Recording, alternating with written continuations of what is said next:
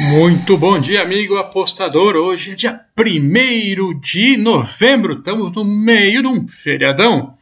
E vocês, como é que foram nesse domingo? Apostas ou travessuras? É, não foi fácil o mês de, de outubro para muita gente. Esse domingo não ajudou muito pelo jeito, mas contem pra gente aí no, depois no Acorda Apostador ou, ou com as meninas nas lives, porque foi um mês complicado, né? Tanto que nossas dicas aqui também não andaram muito boas. É, um dia era red, outro dia também, de vez em quando um greenzinho, tá difícil. Mas estamos aí, segundona, já com futebol na Série A do Brasileirão aí, com dois jogos e um jogo da Série B, um pouquinho de Inglaterra e também Itália. É, vamos pular o basquete, que até o basquete está difícil acertar aí e principalmente com as notícias de tão cedo assim na manhã dessa segunda-feira. Vamos lá, Cuiabá contra Bragantino. Bragantino em quarto lugar, excelente participação da equipe do Red Bull Bragantino. Cuiabá lá naquele que não faz nada, 14 quarto lugar, sossegado. O Cuiabá vem do empate em 0 a 0 com o Flamengo como visitante, ótimo resultado, mas perdeu para o Atlético Mineiro por 2 a 1 jogando fora normal, né?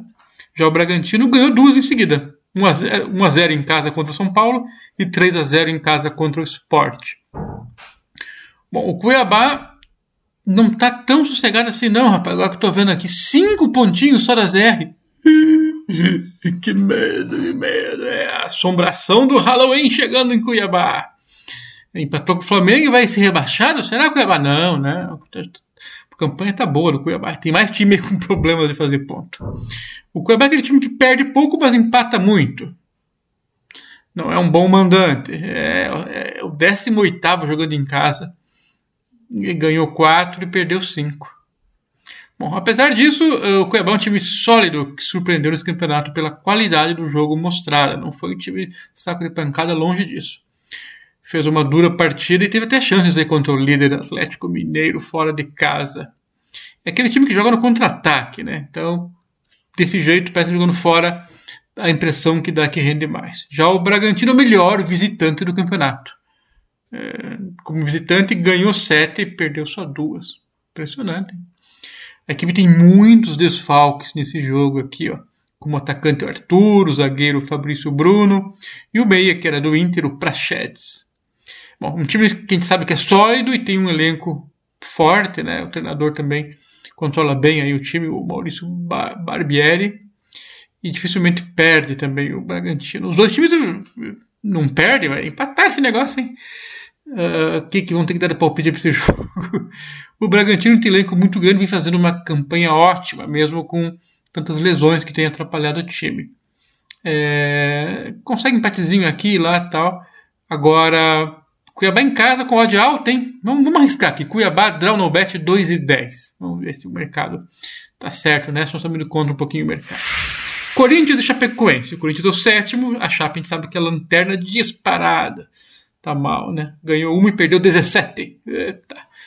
Perdeu pro Fortaleza em casa de 2 a 1 1 a 2 e perdeu pro Bahia fora de 3 a 0 O Corinthians empatou com o Inter, fora e perdeu para o São Paulo fora também. Depois de uma sequência de várias partidas invicto, o timão aí e tal, né? É, é, é, achando já que o time ia para o título já.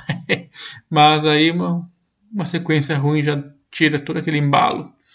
A lesão do William, partidas ruins, e agora o time se mostra um pouco desorganizado. O Silvinho fica pressionado aí, né? Apesar da pequena reação que teve. Bom, esse jogo em casa é bem favorito contra a Chapecoense, né? Que, inclusive, desde que o, o, o Humberto Louser foi para o esporte, o time desandou. Olha, quem diria isso? Humberto Louser deixando saudades.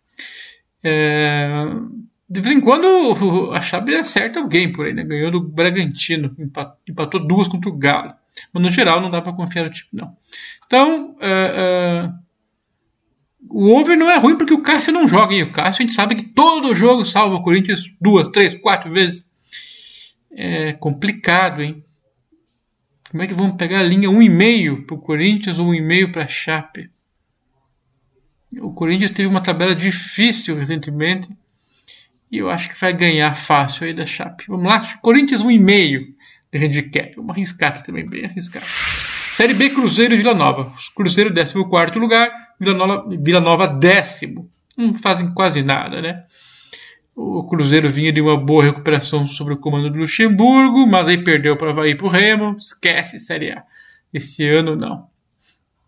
Vila Nova melhorou bastante no campeonato, está em décimo lugar, estava lá embaixo na, na ZR. É, a vitória importante do Vila Nova sobre o Brusque, fora de casa por 3 a 2 de virada, foi importantíssimo. Tem elenco completo, o time vem de oito partidas sem perder. Está jogando bem o Vila Nova, hein? Nós vamos Vila Nova, dupla chance a 1,85 aí contra o Cruzeiro. Rapidinho agora, Inglaterra, Wolves contra o Everton. O Wolverhampton, décimo primeiro, Everton nono. Campanhas parecidas. Os Wolves 2 a 1 em cima do Newcastle, 3 a 2, 3 a 2 em cima do Aston Villa e um empatezinho com o Leeds de 1 a 1. Todos os jogos ambas marcam, hein? Opa. E o Everton já ao contrário um empate com o Manchester City, uma derrota para o West Ham de 1 a 0 e uma paulada que tomou do Watford, perdeu de 2 a 5. Que isso, hein? Tomou 7 gols em 3 jogos. Então, vamos olhar isso aqui. O time do Wolves faz uma temporada bem decente. Perdeu vários jogos que foram duros, né? como 1 a 0 para o Leicester, United, é, o Tottenham, e vem de três boas partidas. Interessante aqui, estou gostando do Wolves por enquanto. O Everton fez um grande investimento e tem um bom elenco, mas está oscilando muito nessa temporada. Teve problemas com lesões, isso pode ter atrapalhado bem o time. Nos seus últimos seis jogos, ganhou só um. 2 a 0 contra o fraco lanterna o Norwich. Enfim, a fase dos Wolves é muito melhor, porém o mercado precifica dando a linha menos 0,25 para o Wolves jogando em casa contra um time que no papel é melhor. Então é duro isso aí. O momento contra o dinheiro. E agora, hein? O Everton tem a volta do Richarlison ainda. É, eu vou no over 2,25 nesse jogo aqui, porque tá, tá, esquisito.